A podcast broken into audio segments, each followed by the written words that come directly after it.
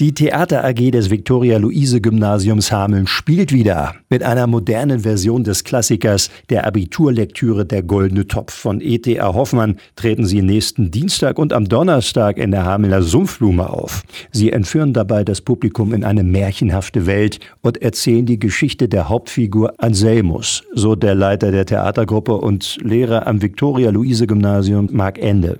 Da geht es um einen jungen Studenten, Anselmus, der hin und her gerissen ist zwischen der bürgerlichen Welt, also er strebt eine bürgerliche Karriere an und hat sich auch in ein Bürgermädchen verliebt und hat aber gleichzeitig so ja, eine besondere Wahrnehmung, die es ihm ermöglicht, so auch Dinge zu sehen, die normale Bürger nicht sehen. So eine fantastische Welt. Und er ist so zwischen diesen zwei Welten hin und her gerissen und findet dann schließlich seine Liebe zusammen mit der Schlange Serpentina, die wunderbar schön blaue Augen hat. Durch die Pandemiesituation in den vergangenen Jahren konnte die Gruppe lange kein Stück mehr auf die Beine stellen. Zuletzt im Jahr 2018 mit der Inszenierung zu Clockwork Orange. Im Vorfeld hat sich der Leiter der Theater AG zusammen mit den Teilnehmenden viele Gedanken gemacht, wie man jetzt wieder starten könnte.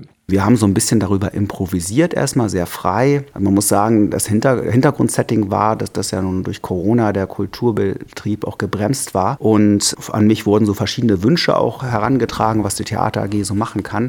Zum Beispiel was zum Krieg jetzt auch in der Ukraine. Da habe ich gedacht, nein, das möchte ich irgendwie nicht. Das ist zu hart, auch wenn ich das Ansinnen verstehe. Und da habe ich gedacht, was Heiteres, vielleicht so ein Märchen. E.T. Hoffmann war ja nun auch Abi-relevant. Da dachte ich, naja, mal gucken, was kann man daraus machen.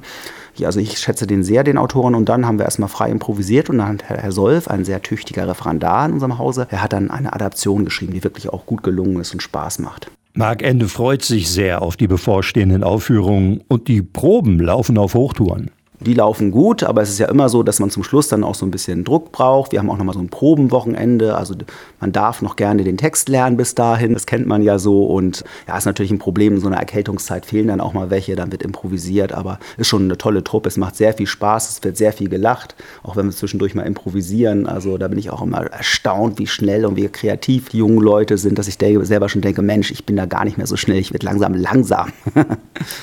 Und auch die Mitwirkenden sind hoch motiviert. So auch Juline Klemantowitz, die selbst nach ihrer Schulzeit an dem Gymnasium weiterhin Teil der Theatergruppe ist. Also am meisten macht es mir einfach Spaß, so komplett andere Personen zu spielen. Es ist ein bisschen befreiend und auch ein bisschen therapeutisch, würde ich fast sagen, weil man ganz viele Emotionen einfach rauslassen kann, die man vielleicht im Alltag nicht immer rauslassen kann. Und das ist aber die, mit, auch mit die Leute, mit denen man spielt, die äh, machen das natürlich umso besser.